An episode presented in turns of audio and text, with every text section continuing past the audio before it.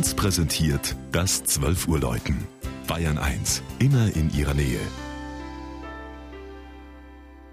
Es ist 12 Uhr. Das Mittagsläuten kommt heute aus Rottach-Egern in Oberbayern.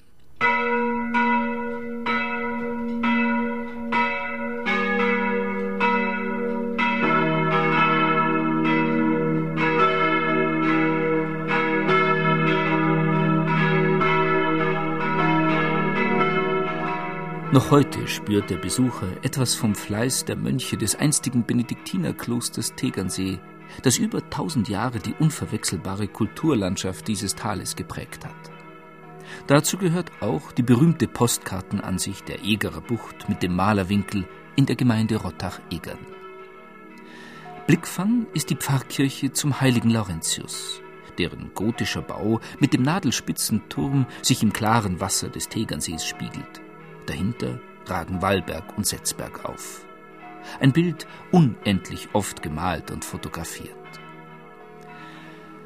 Rottach-Egern wurde unter Abt Eberhard von Tegernsee um 750 erstmals erwähnt. Gut dreieinhalb Jahrhunderte später, 1111, ließ Abt Aribo die erste Egerer Kirche errichten. Das Gotteshaus kann also heuer auf eine 900-jährige Geschichte zurückblicken.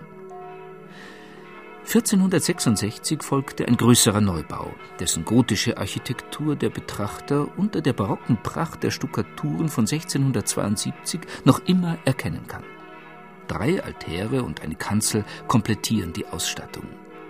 Hans-Georg Asam schuf 1690 das Hochaltarblatt mit dem Martyrium des Kirchenpatrons Laurentius.